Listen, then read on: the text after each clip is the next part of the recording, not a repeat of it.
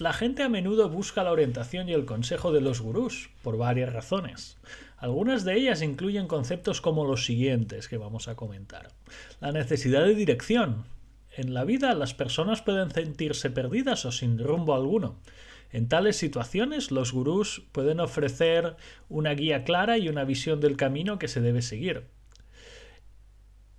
El deseo del crecimiento personal. Muchas personas buscan formas de mejorar y de crecer personalmente. Los gurús pueden ofrecer esas herramientas y esas prácticas para ayudar a las personas a alcanzar sus objetivos. Los gurús también ofrecen necesidad de inspiración. Esos gurús a menudo tienen una historia de éxito que puede inspirar a otros a perseguir sus sueños y alcanzar sus metas. Confianza en la autoridad que tienen los gurús. Las personas que pueden confiar en esa autoridad y en ese conocimiento de los gurús es debido a su experiencia o a conocimientos altamente especializados de temas muy muy concretos. Y aparte también sentirse o seguir un gurú forma parte de una comunidad o pertenencia.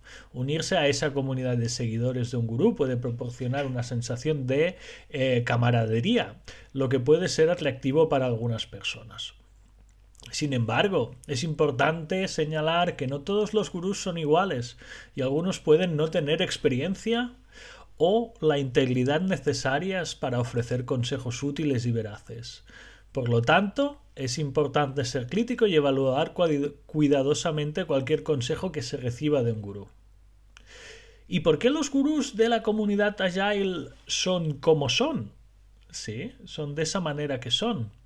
Es difícil generalizar sobre la comunidad Agile, ya que es un grupo diverso de personas con diferentes perspectivas y enfoques. Sin embargo, es posible que algunos gurús de la comunidad Agile se destaquen por ciertas características debido a su experiencia y enfoque. En general, los gurús de la comunidad Agile suelen ser apasionados por el enfoque Agile y su capacidad para mejorar la forma en que se entregan los proyectos y productos. También pueden tener una experiencia significativa en el trabajo con metodologías Agile y haber visto los beneficios que pueden ofrecer.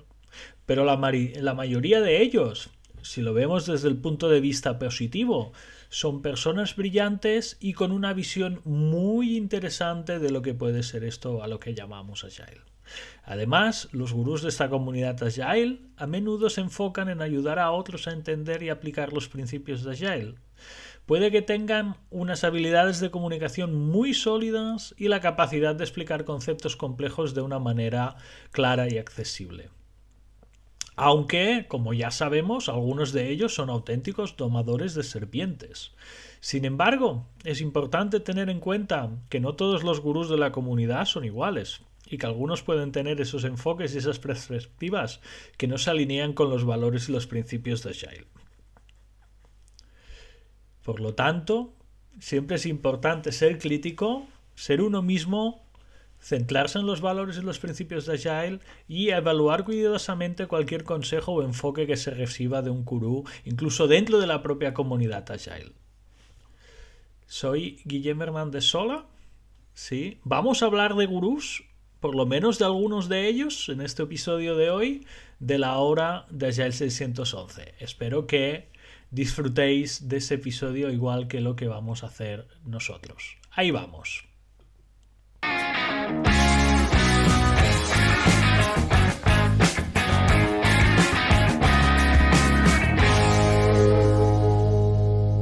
Buenos días, Ulises Hello, González.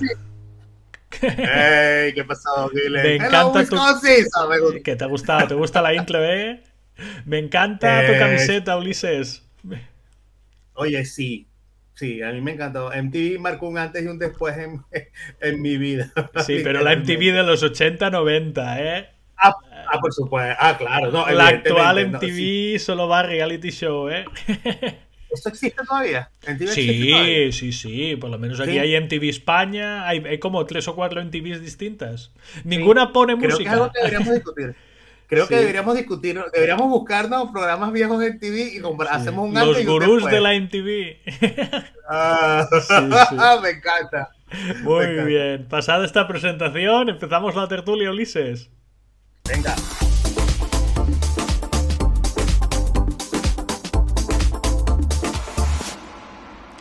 Vale, ya que hablamos de gurús, te he preparado algunos tweets de gurús. Me encanta. Mira, primer tweet que te traigo. Uy, espera, que lo hago grande. Venga, sí. Que se ve pequeñito aquí, los que estáis viendo en el chat. Vale, creo que ahora se va a ver mejor. Voy a buscar una traducción. Vale, ahí tenemos la traducción de Google. Fijaros que eh, aquí varios gurús de esto del mundo de la agilidad. Sí, varios gurús. Tenemos al primer gurú interesante. Claro. Sí, que es el Allen. Sí, tenemos a Allen Holub. Sí, te lo estoy diciendo bien, Allen Holub. Sí, Allen Holub. Sí, sí, y abajo tenemos, eh, mira, lo que está diciendo, los backlogs son un síntoma, no una herramienta. Sí, es buena esta, ¿eh? La existencia de estos backlogs, sí, hace que el... Sí, un momentito que me pondré aquí.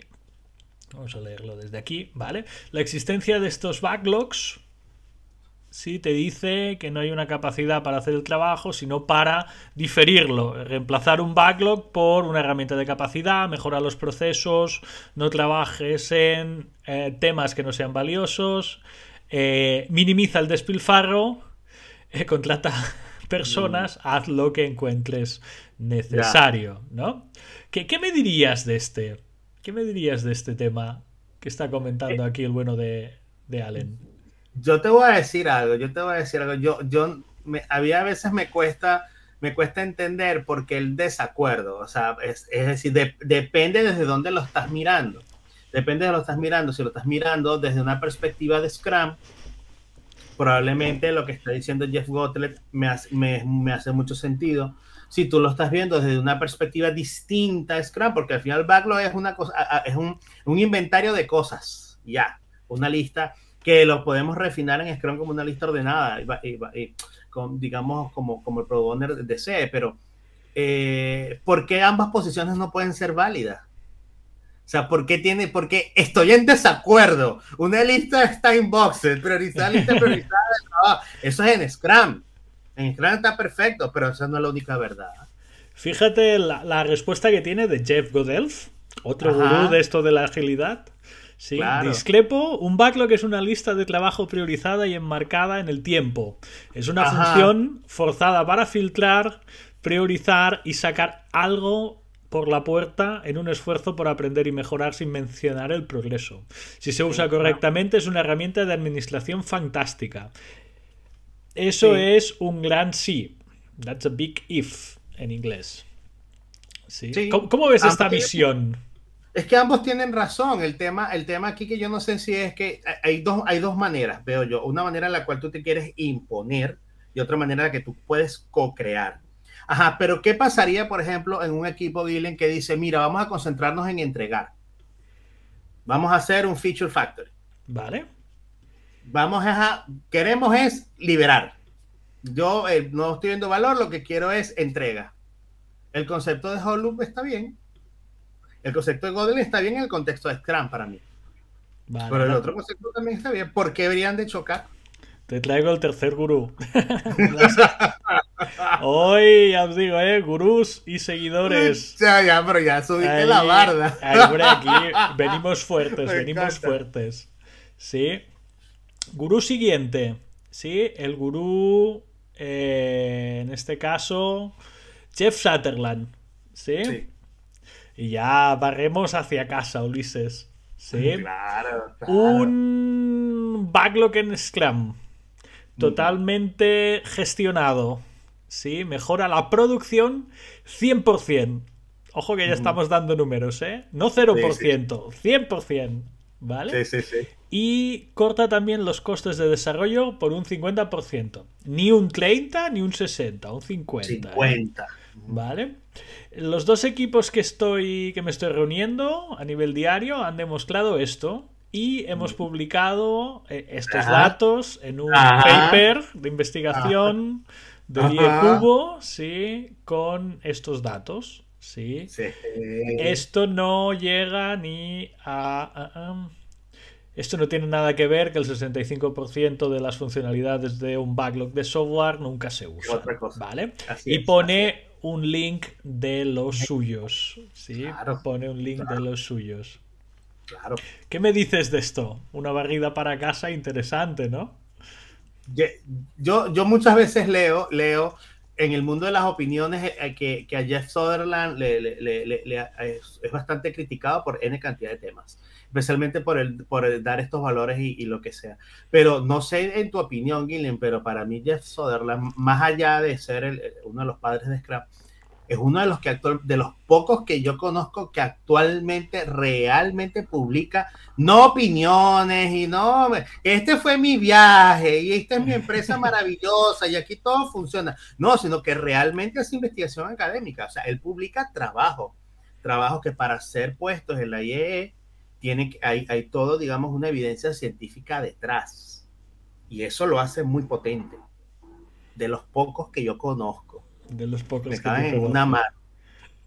Sí me gusta. No sé, a mí esto de los datos, de decir que mi equipo sube, produce 100, reduzco los, los costes eh, a 50, mm, seguro, ¿eh? No, no, no creo que sean malos datos ni, ni que tenga ningún tema así mal, pero me sorprende a veces, ¿sabes?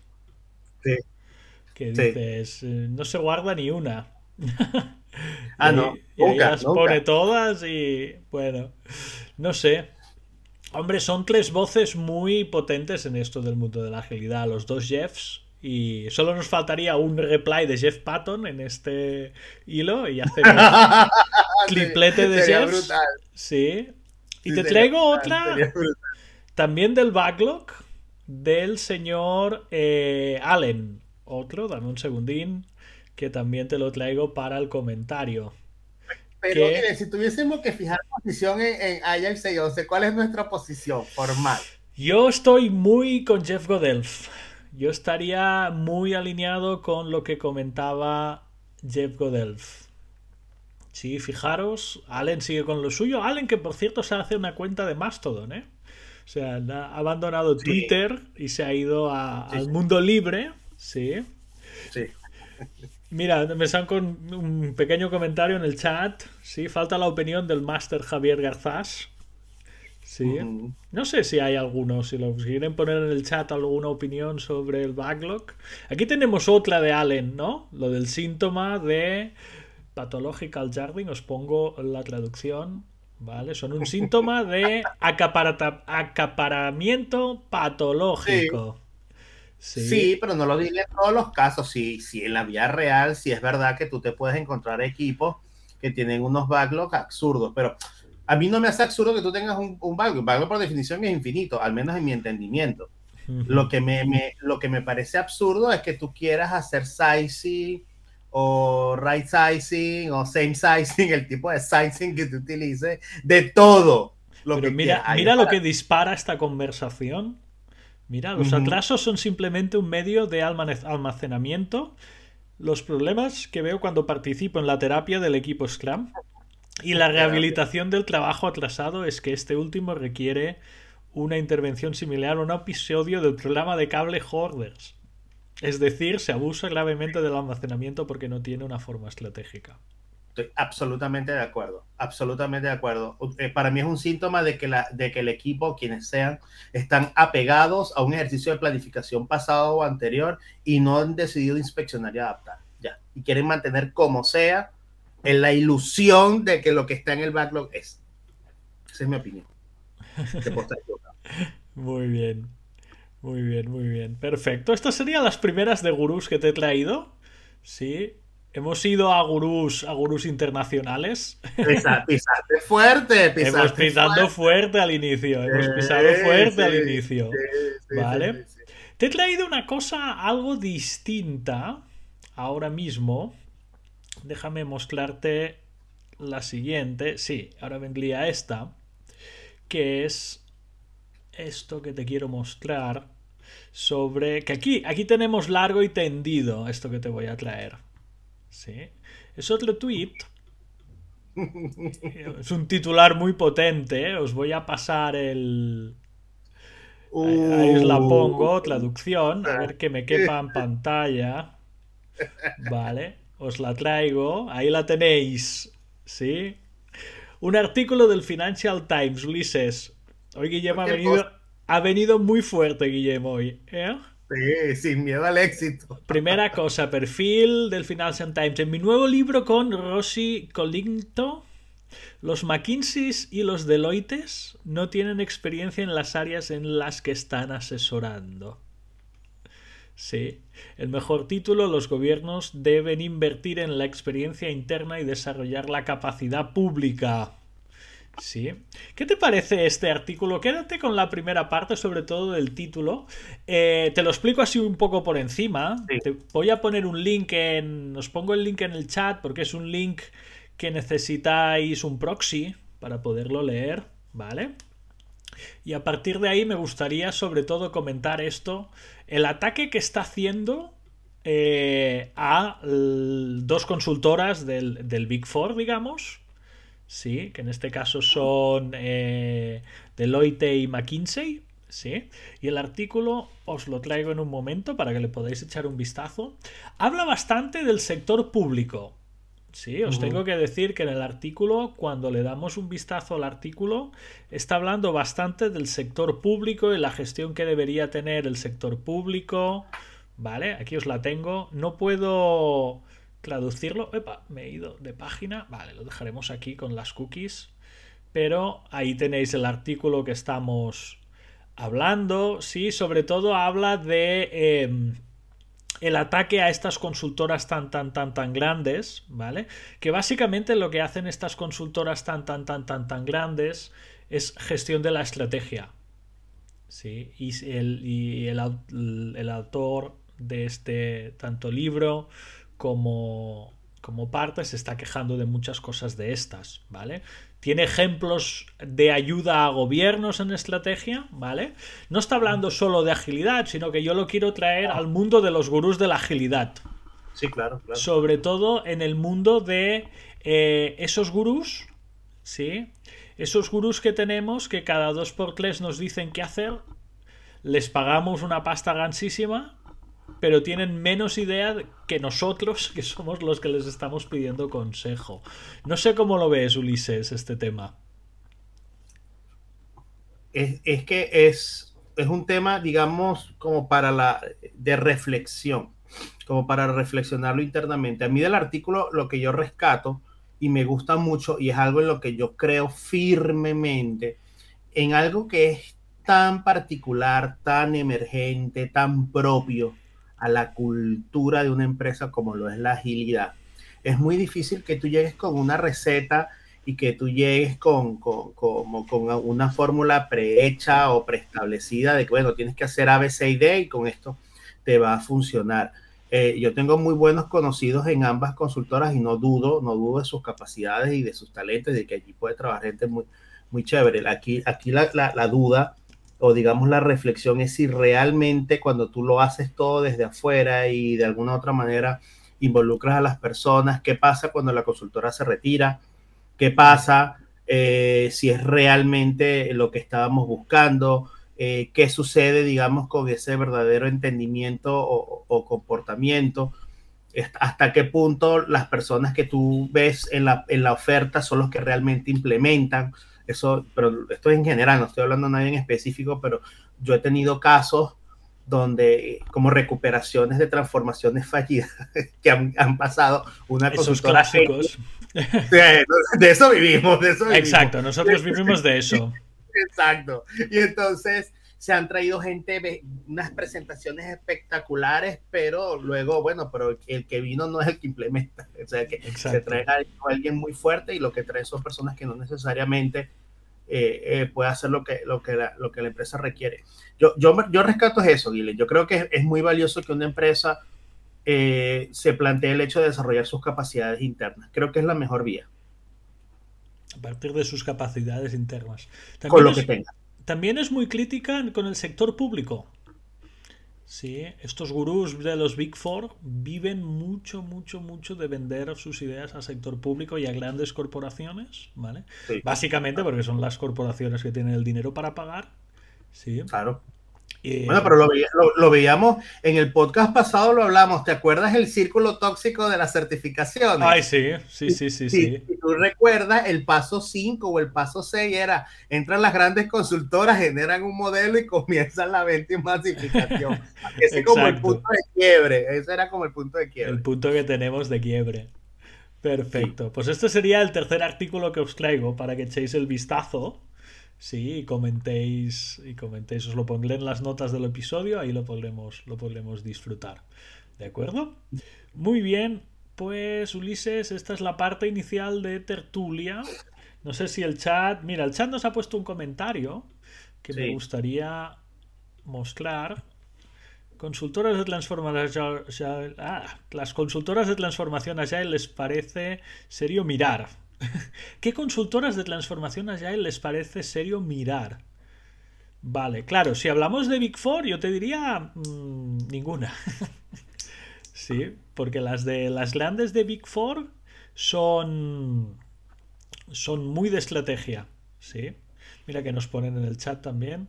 Agile ah, 611 es la top. A ver, mm, yo no te engañaré, yo por lo menos he estado en dos que he llegado después de McKinsey. Sí, de que McKinsey pasó y, yo fui el consultor inicial para después intentar rescatar cosas de, de McKinsey. Sí, eso me ha pasado dos veces profesionalmente. Y luego yo he dado formación a estas Big Four muchas veces. O sea, he dado formación a Accenture, he dado formación a KPMG, he dado formación a, todas estas grandes. Sí, yo les he dado formación. O sea que es algo que no. No lo digo como bueno o malo. Son gente que les hace falta formación y que a partir de ahí, como cualquier otra empresa, esa formación la tienen, la tienen que recibir. Sí. sí, claro. No sé, ¿cuál es tu experiencia en esto? Ulises, de las Big Four? Eh, he, estado, he estado en varios sitios, he estado en sitios donde eh, han contratado a una gran consultora y la junta directiva me contrata particularmente a mí, pero es como para servir como de conciencia del asunto o como el tercer elemento, tercera voz neutral para dar opiniones. Me pasa con bastante frecuencia. También me ha pasado eh, que después que han pasado la, una gran consultora, entonces hubo mucha rotación de personal, gente que se retiró, eh, gente que está muy frustrada, sí lograron los MVP, pero ahora cómo lo sostenemos. Eh, eh, he visto eso. También he visto, también me ha pasado aquí en Panamá ha pasado que han sido una transformación brutal, ha sido excelente. Y, la empresa ha dicho, bueno, este, estamos muy contentos, pero es, es, es, una erogación muy alta mantenerla. Queremos algo mucho más justo más, mucho más chico. También ha funcionado. Yo creo que hay de todo. Yo creo que, que, yo creo que ese es el problema per se, que es, pareciera como una mini caja de Pandora, puede, puede pasar cualquier cosa. Entonces, porque tengo como experiencias muy, muy, muy encontradas. También soy contratado por, por grandes consultoras también, eso, y eso es súper normal. A nosotros nos pasa, Billy. a nosotros nos, pasa muchas veces que vamos por terceros porque nos piden. Pero está bien, pero está bien porque es como por el tipo de, porque somos como muy nicho, pues somos muy anichados, entonces me hace sentido y, y, no le veo tema. Yo lo que creo que, que al final no existe una consultora que te, que te pueda dar, no, no existe ni existirá nada que te pueda dar el 100% de, de efectividad. Lo que sí hay que ver son los perfiles de las personas. Esa es la recomendación, dónde han trabajado, referencias de dónde han trabajado. Yo creo que eso es lo que más puede ayudar. Vale, y eso puede. Ya, más allá de, de la marca o el branding. Y se puede llevar hacia adelante. Perfecto. Muy bien, pues cerramos tertulia y vamos a la siguiente sesión.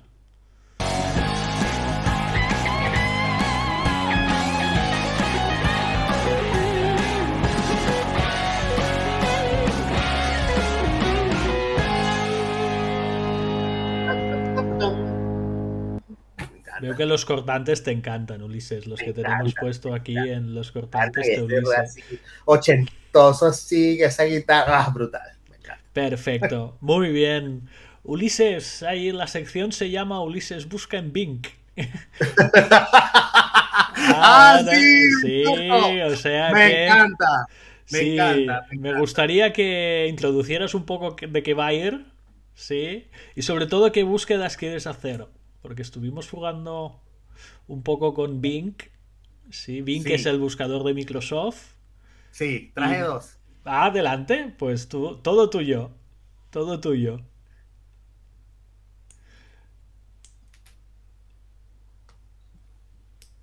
Dos búsquedas, vale, precárgalas y cuando quieras le empezamos a comentar. Yo las, tengo listas, papá. Déjame compartir. Dame presentar, dame un segundo. Bueno, aquí no hay diapositivas. Aquí vamos a compartir pantallita. Sí, aquí tienes que añadir pantalla y a partir de ahí describiremos para la gente del chat Vale, ahí está. Aquí debería estar viendo ya mi ventana. Sí, introducción al nuevo Bing, ahí la tenemos. ¿Qué pasa? ¿Qué pasa? Déjame poner acá, déjame abrir una, déjame duplicar una acá. Si ustedes agarran y se van a Bing, a Bing.com, valga la cuña, ustedes van a encontrar nada, el típico, el típico navegador, el típico navegador pero ya te dan, ya te están diciendo, te está augurando, mira, este, se viene un nuevo BIM que va a incorporar toda la potencia de la inteligencia artificial. Cuando tú te vas a probarlo, si tú lo que lo quieres es probar, entonces te muestran, ya te dice lo que se viene.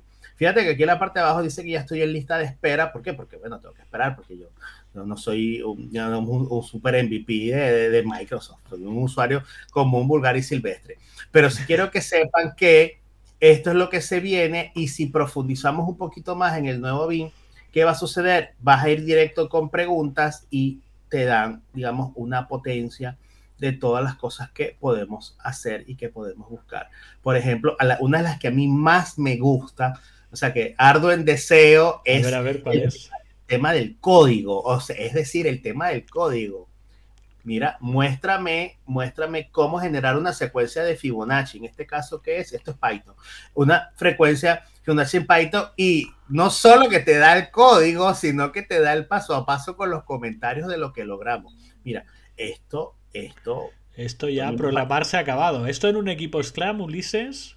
Esto es una salvajada. Les pones un Bing de estos y van tirando. O sea, a nivel de spikes, a nivel de pruebas, a nivel de convertir un código a otro, a nivel de, digamos, de desacoplar cosas, a mí me parece, oye, absolutamente brutal. Si lo que queremos es, por ejemplo, crear un, crear un script para una obra de teatro, para cosas, te genera la estructura, te da la estructura te para... Da la estructura hecha.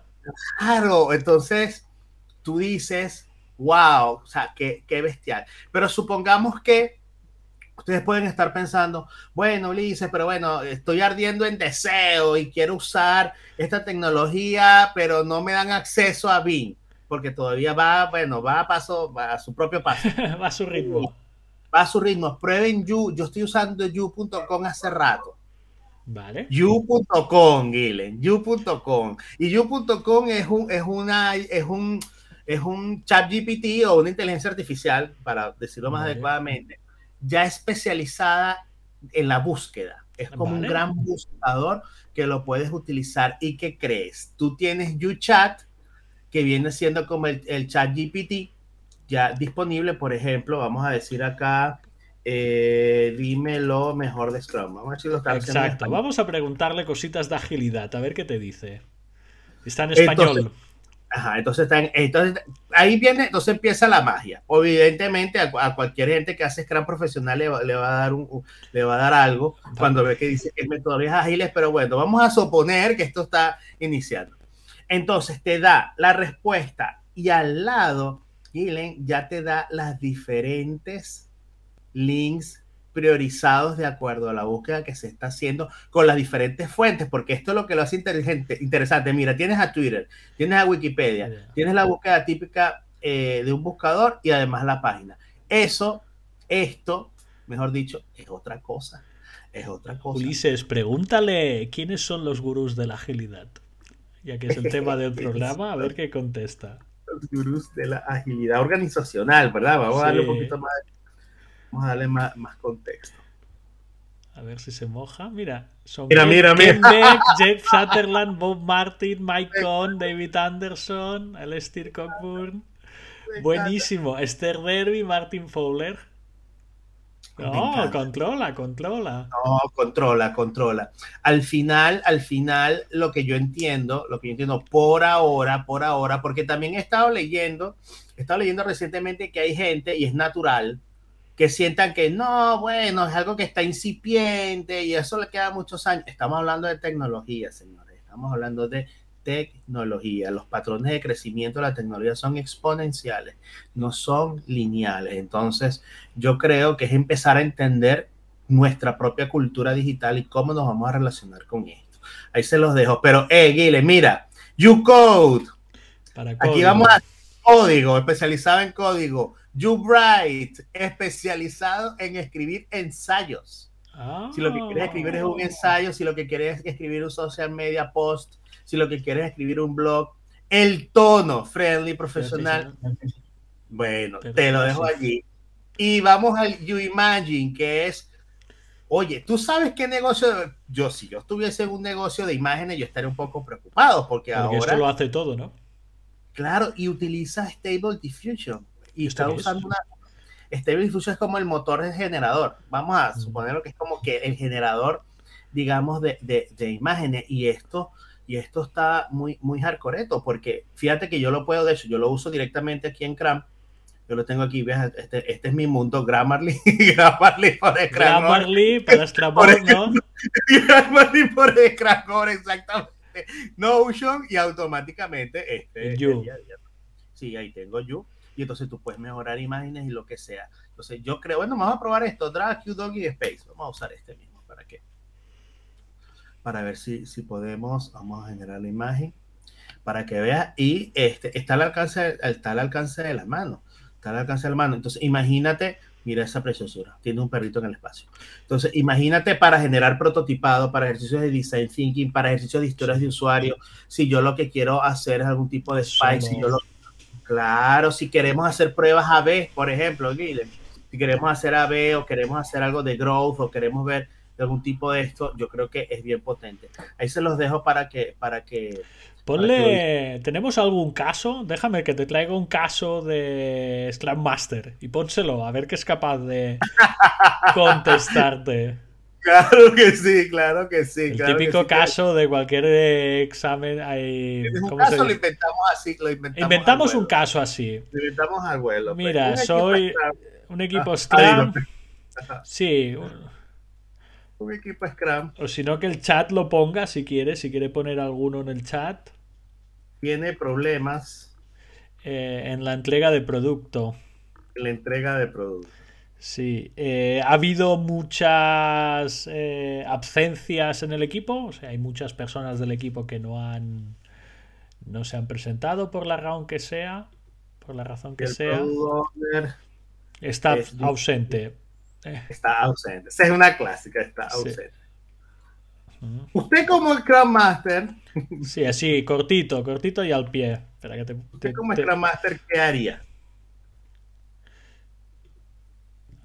A, ver qué contesta. Ay, me encanta. Sí, a ver qué contesta. Esto, esto, es un PCM1. Espera, que te voy a conseguir otra. A ver qué dice. Esta es un PSM1, dice. Mira, te traigo una de PSM1.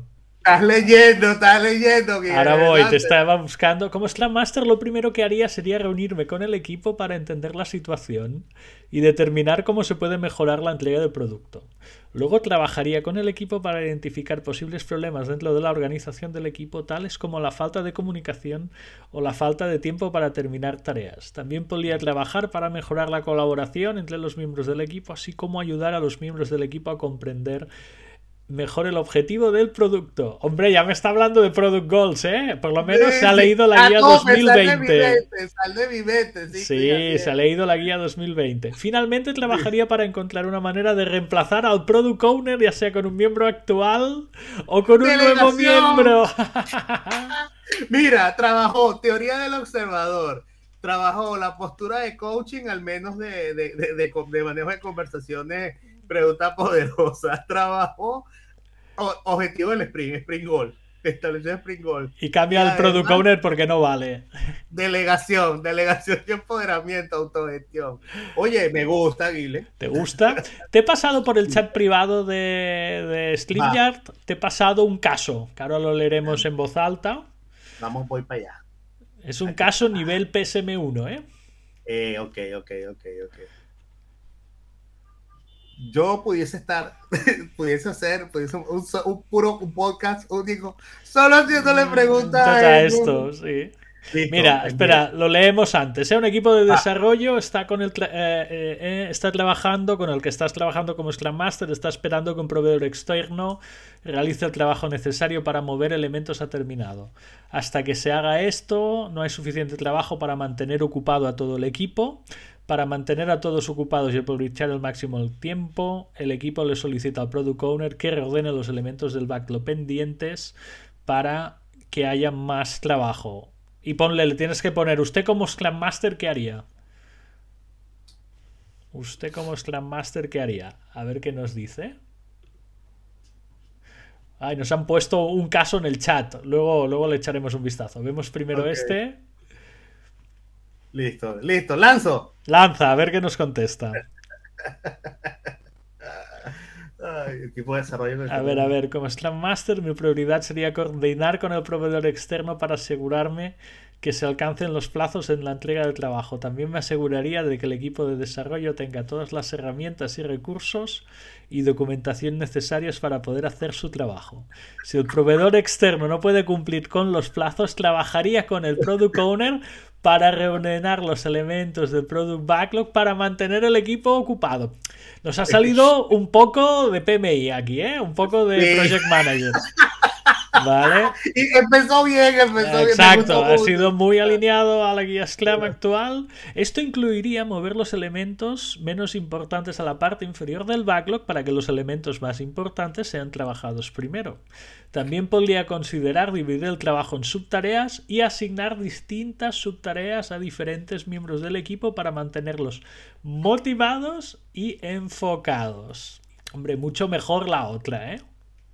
Personalmente me ha gustado mucho mejor la otra. Mira, aquí tenemos otro, otro caso, a ver qué tal, de Carlos. Una empresa desea manejar proyectos y tiene a dos personas, un analista de negocios y un jefe de proyectos que harán el rol de product owner. Pregunta, ¿usted lo desean contratar como Scrum Master? ¿Aceptaría el rol? ¿Cuáles serían sus primeros pasos? Vamos a ver qué nos dice la inteligencia y luego decimos... vamos, a ver, déjame ver acá. Déjame, darle un poquito de formato, porque como lo pasaron por acá. Sí, lo hemos pasado por el chat, dale un formato. O sea, básicamente es.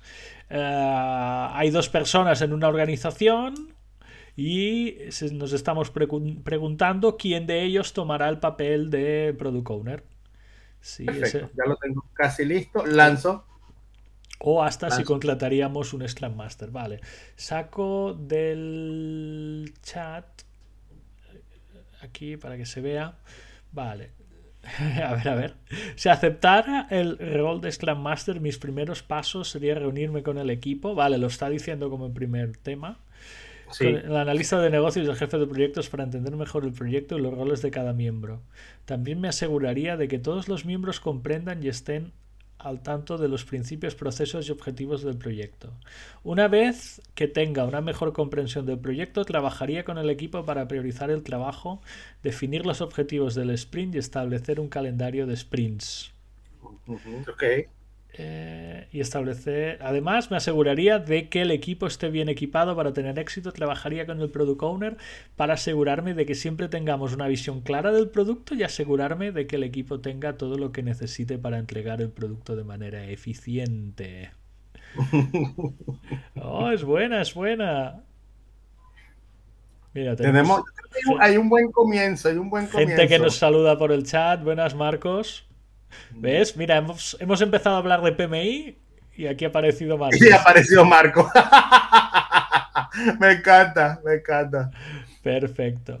Te traigo otro caso y ya cerraremos la parte. Venga, venga. Tengo otro caso para ti. A ver qué me dice. Alineada con Scrum. Vale, un momento. Lo... ¿Qué prefieres? ¿Te lo paso por el chat o te lo paso por. Te lo paso por. Pásamelo por WhatsApp mejor. ¿Ah, ¿Por WhatsApp mejor? Vale. Sí, ¿Qué tesis? para la carrera? ¿Qué tesis? ¿Qué tesis para la carrera de ingeniería de sistemas? Vale. De sistemas. ¿Qué recomendarían? ¿Recomendarías en estos tiempos buca? Mira que nos decían de la última parte del chat. El chat nos está comentando que la anterior fue un caso real. Así me lo plantearon la gente de People, de mi organización para el puesto. Vale. ¿Qué tesis para la carrera de ingeniería de sistemas recomendarías en estos tiempos buca? Uh, para una tesis de ingeniería de sistemas en tiempos buca recomendaría investigar el uso de la metodología ágil Scrum. Sí, en la gestión de proyectos de desarrollo de software. Esta tesis podría explorar cómo Scrum puede ayudar a los equipos a gestionar proyectos de desarrollo de software. Eh, en entornos Buca, muchas veces Buca y Scrum, ¿eh? incluyendo el uso de prácticas y herramientas ágiles para gestionar mejor el cambio y el riesgo. La tesis también podría explorar cómo los equipos pueden aprovechar al máximo los beneficios de Scrum para mejorar la calidad del software y acelerar el tiempo de entrega. Por último, su tesis podría abordar cualquier... Eh, problema de los equipos que pueden enfrentar al usar Scrum en entornos Buca y cómo pueden superar estos problemas. Ojo que Ulises le empieza a preguntar qué título de la tesis para la carrera de Ingeniería de Sistemas en tiempos ¡Ah! Ah, ya, ya no se quiere más. Ya no te da, ya lo has usado demasiado, se ha cansado de ti, Ulises. No, se ha cansado, no. Sí, yo venía, ya se cansó de ti, se cansó de ti. No puede ser. A ver, a ver, vuélvesela a poner, no puede ser la Jaime. Vamos a ver, vamos a ver, vamos a ver. Esto Google no te lo dice, ¿eh? Los que no tienen inteligencia artificial no se quejan, ¿eh? No se quejan, claro, es que dale poder a algo para que tú veas como ingeniería de sistema. Ay, no puede ser en tiempos nunca tiempo. Es que, es que le puse todo en mayúscula y se molestó. Sí, sigue en etiqueta online.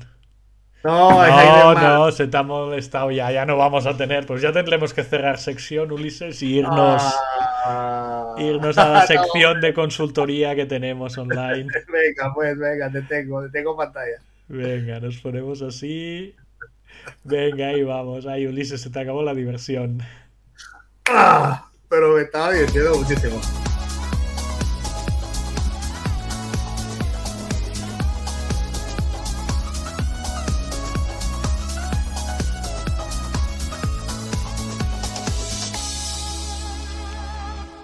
Mira, tenemos...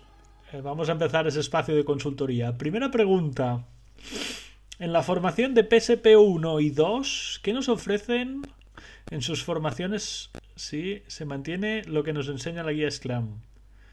Vale, el Product Backlog se ordena, ¿es ok? Ello, vale, a ver, en ¿qué se ofrece en PSPO 1 y 2? A ver, en PSPO 1, sí, básicamente es un curso inicial de Scrum con una potente visión de eh, qué es el Scrum, ah, el Product Owner. ¿Sí?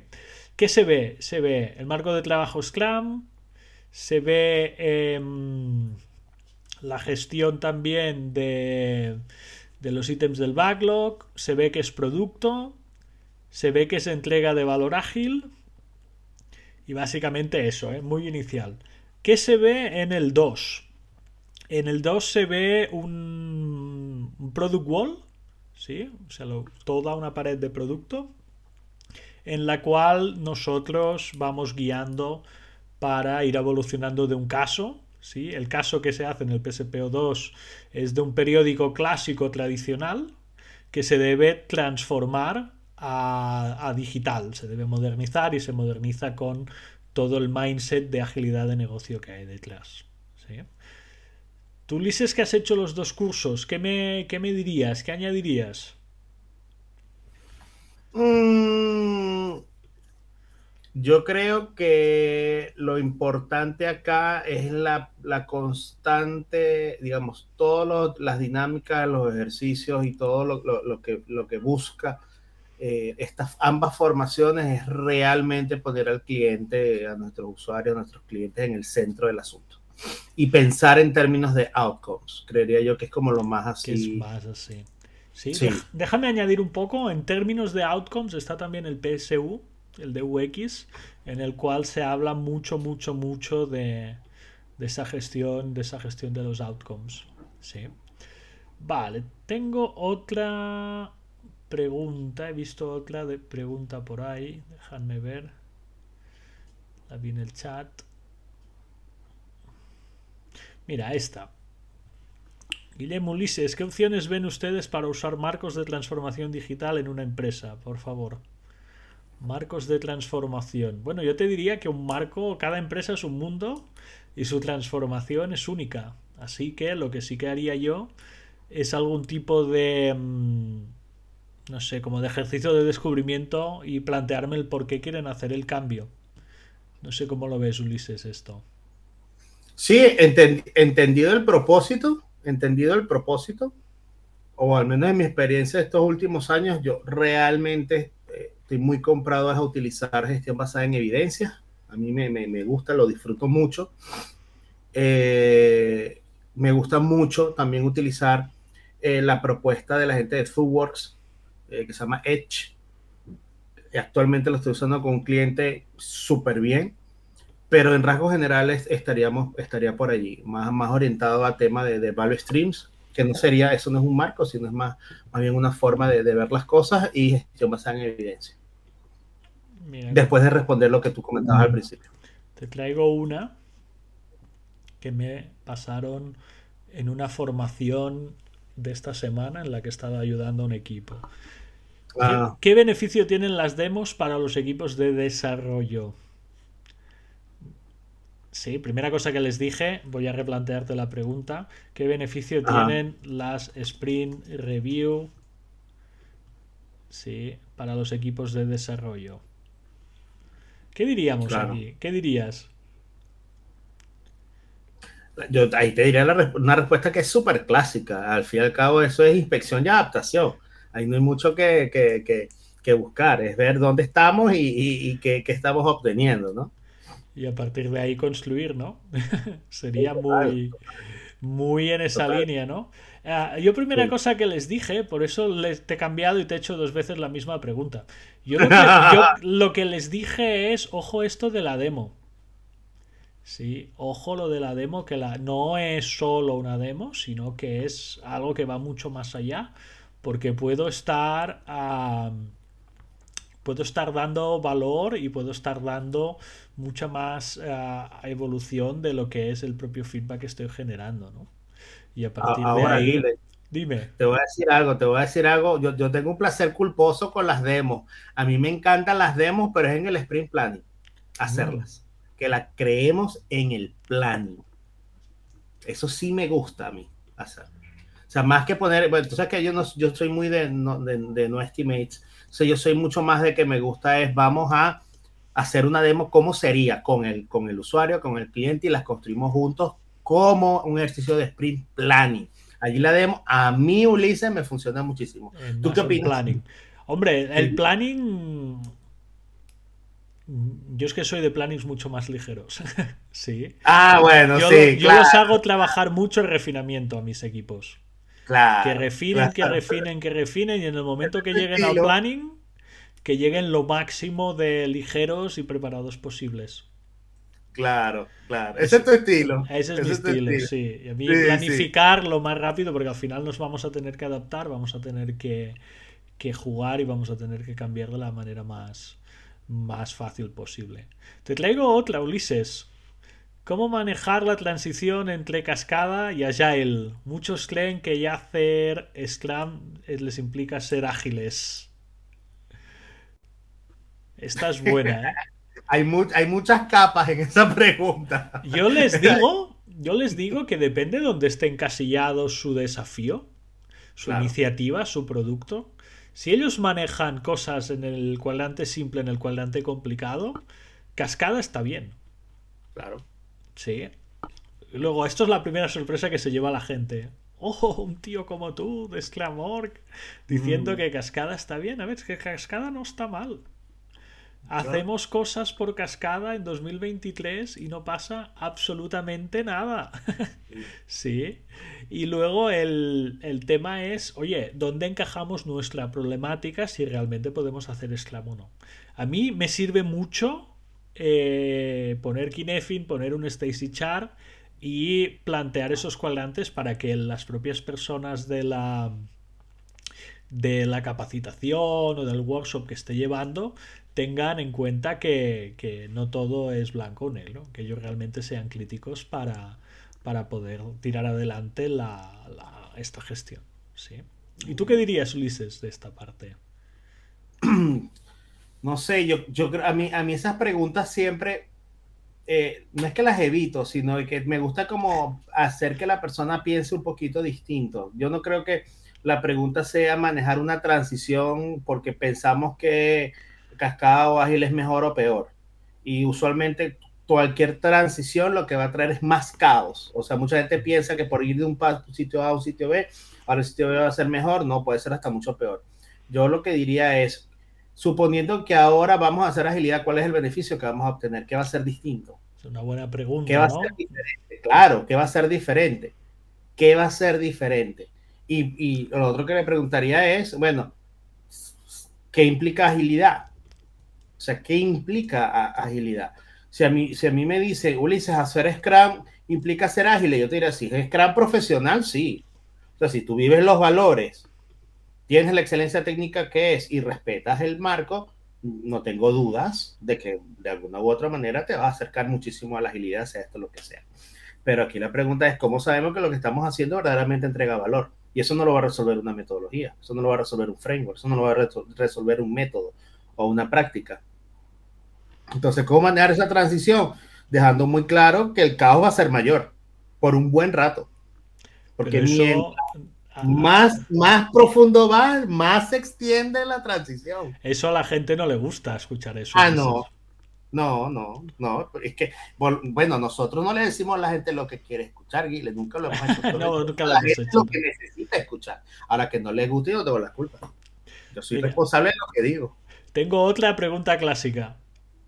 ¿Cómo aplicar Scrum a, y en este caso te pongo proyectos de analítica avanzada? Claro, lo que aquí podemos, podemos poner cómo aplicar Scrum a marketing, cómo aplicar Scrum a capital humano. Sí. Esta, ¿Cómo aplicar a Sclama algo con nombre y apellidos? ¿Cómo se relaciona con esto último que hablábamos? Yo pienso que de la misma manera, al final, al final la analítica avanzada me, me, encanta porque en sí misma ella tampoco te va a dar respuestas. Tú necesitas a alguien que pueda traducir los diferentes modelos que vas a obtener. Y mm, qué más que un propósito claro en analítica avanzada, qué más que repensar lo que el cliente necesita. Así que, ¿cómo aplicar Scrum? Igual, Scrum por, Scrum por definición es inmutable, o sea, son los mismos, se mantienen las responsabilidades, se mantienen los eventos, se mantienen en los diferentes, eh, digamos, eh, artefactos. Eso no va a cambiar, eso se mantiene.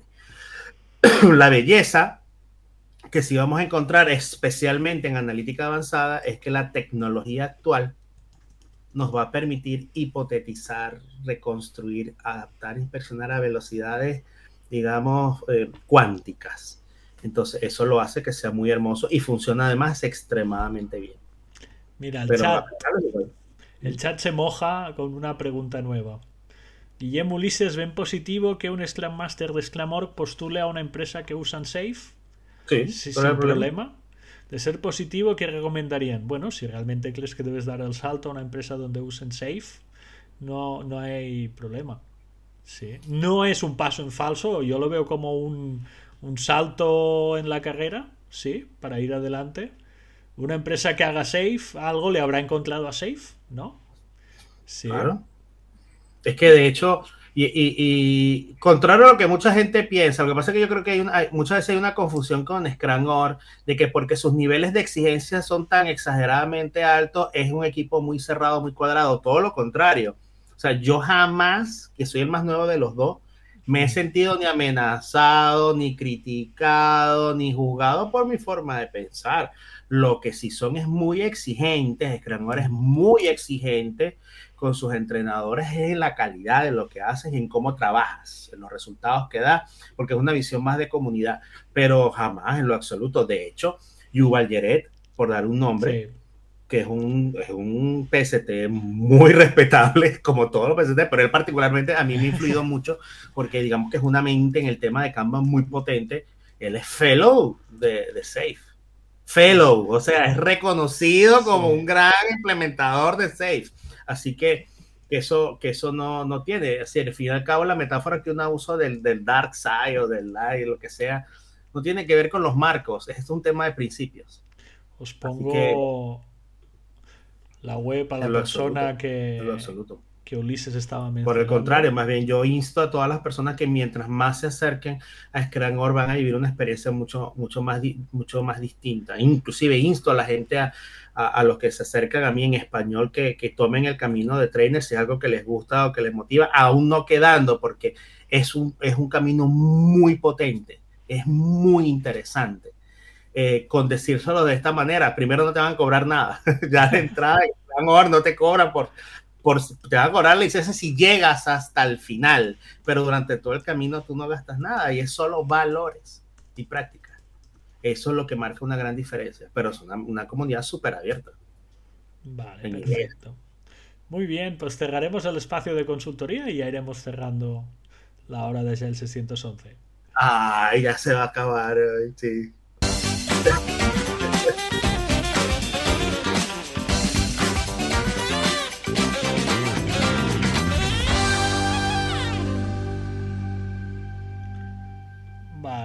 Ya que cerramos la hora de el 611, me gustaría comentar próximos cursos que tenemos. Sí, este fin de semana tenemos dos. Inicia, a ver si me caben los dos en pantalla, perfecto. Inician el Agile Bootcamp, el Enterprise Agile Bootcamp de el CAD y el ENT. Ah, sí. Tenemos un curso oficial de Product Owner de sclam.org. Los dos cursos se dan en. Eh, se darán en, en. Están consolidados, sí, se dan online. ¿Vale? Y luego ediciones nuevas que vienen. Ya tenemos a final de mes, tenemos un PSM, del cual también está consolidado y tenemos, tenemos ya personas el nuestro Agile Coaching Bootcamp, donde hacemos una ATF y una ACC. Y en primicia, y lo que sí que nos gustaría que mucha gente viniera es a nuestro Professional Scrum Master 2. Sí, que lo vamos a dar. A, lo vamos a dar ya. Sí. El chat nos pide: ¿Tienes un PSU planeado también? No sé si hay ahora mismo un PSU no hay, Diría que no. Aún no, pero la idea es en 2023 hacer algún PSU sí, en, en este tema. Sí, ya que estamos hablando de capacitación, sí, un Scrum Master que desea mejorar por cuenta propia para mejorar su experiencia y ser atractivo, atractivo profesionalmente, sí, le recomendaría ¿Qué le recomendaríais o qué portafolio le recomendaríais para mejorar mientras busca trabajo? Siendo Scrum Master ya, ¿eh? que ha iniciado su carrera profesional. Yo a lo mejor le diría, sí, el PSM2, este que acabamos de mostrar. Y a lo mejor le diría que empezara a, expandirse o al In-Change Management o a los cursos de AC Agile, ya sea el Enterprise Agile Coaching o ya sea el ACC. No sé qué harías tú, Ulises. ¿Por dónde irías? Lo estás pensando mucho, Ulises.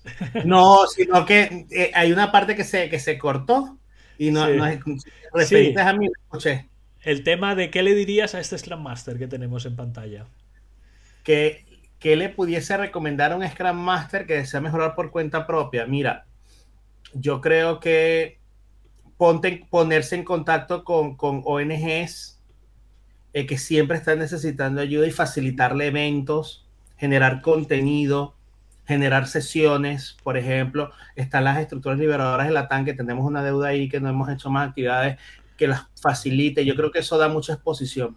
Eh, y, no creo que tengas que, que la persona tenga que regalar su trabajo, por el contrario, lo que puedes hacer es horas de voluntariado, que te den recomendaciones, que te, que te recomienden y eso tiene un valor. Entonces, eh, no tener miedo a exponerse a tocar puertas en sitios para que les puedas ayudar por un mínimo precio súper chiquito o una referencia en LinkedIn o, que te permita publicarle el portafolio.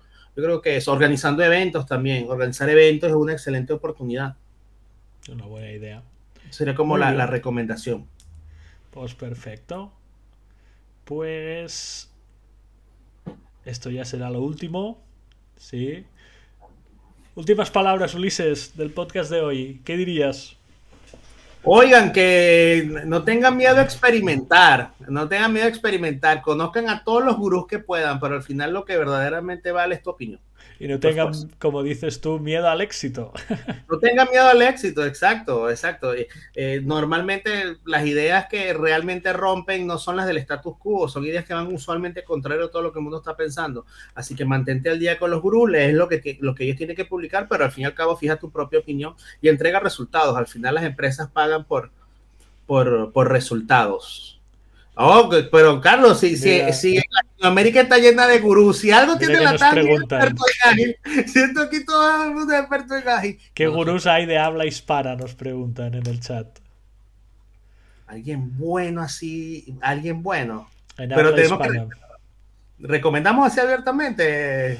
Adelante. sí, ya que estamos.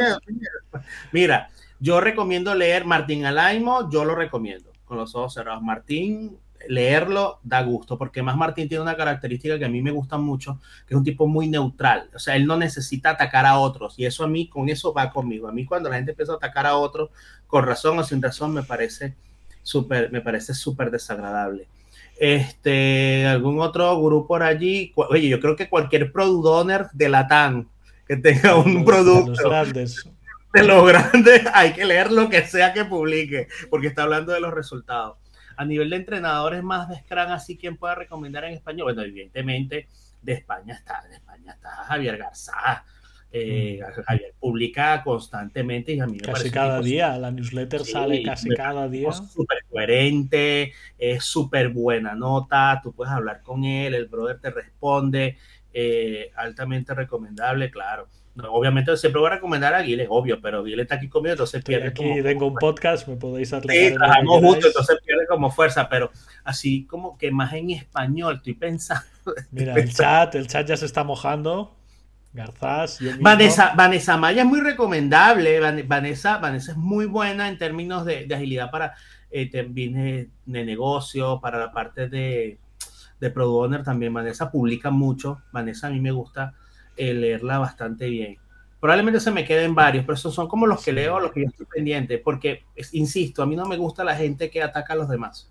O que está, se ponen en la posición, la agilidad ya no sirve, y ahora Eso, eso nos da para, si hemos tocado gurús, la agilidad ya no sirve, podría ser el próximo título del podcast de la semana no, No, el clásico, Guile, el clásico. La agilidad ha muerto. Ha muerto. Eso a mí me encanta. Lleva muriendo desde 2000, desde 2001. Desde... Sí. sí, sí. Muy bien. Pues muchas gracias. Esto ha sido el, el episodio de hoy. Hemos estado en directo en Twitch, en LinkedIn y en YouTube Live, ¿vale? Estaremos en Flamante diferido en Spotify, Apple Podcast, Google Podcast y Amazon Music. Cosa importante, programamos el, el episodio y os sale visible tanto en LinkedIn como evento, os sale en Twitch como evento y os sale en YouTube Live como evento. Si no os queréis perder ningún episodio, por favor, dadle a la campanita en cualquiera de estas tres plataformas. Sí, también por nuestras redes sociales y la newsletter, sobre todo LinkedIn, que es donde trabajamos más. Nos gustaría tener vuestro feedback, ya sea en notas de voz o en correo electrónico. Y recuerden, hemos estado dentro del timebox de la hora. Sí, sean felices y no olviden los valores y principios de la agilidad. Así que, Ulises, últimas palabras antes de lanzar el ending. Ay, que vivan los valores de la agilidad y que la agilidad los cuide mucho. Que vivan los valores de la agilidad. Venga, hasta la semana que viene.